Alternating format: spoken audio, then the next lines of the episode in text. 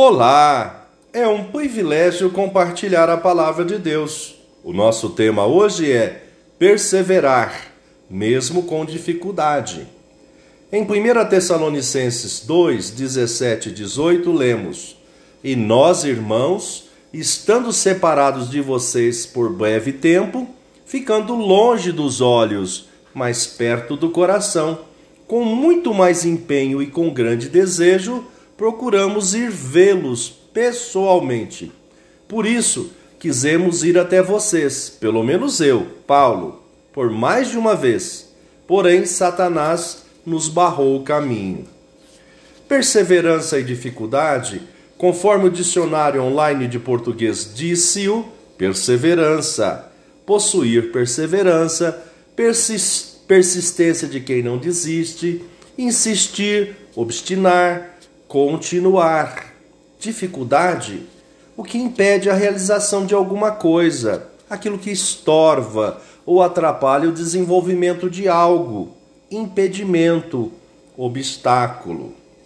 Nesta perícope, porção de texto, o apóstolo Paulo registrou com clareza e revelou seu grande desejo de visitar os Tessalonicenses para prestar a sua assistência pastoral desenvolver o discipulado eficaz com eles, para que per perseverassem nos ensinamentos da palavra e resistissem às provações.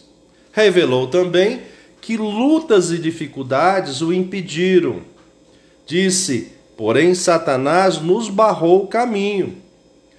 A ideia aqui não contrapõe a soberania do Deus eterno nem a sua onipotência, mas sim que Satanás usou as circunstâncias, lutas internas e as dificuldades para impedir o intento da visita do apóstolo.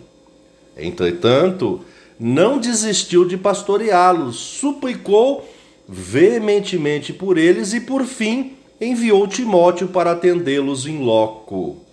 Assim, desenvolver discipulado com eles firmou-os na fé, capacitou-os para resistir às lutas espirituais e ser encontrados fiéis.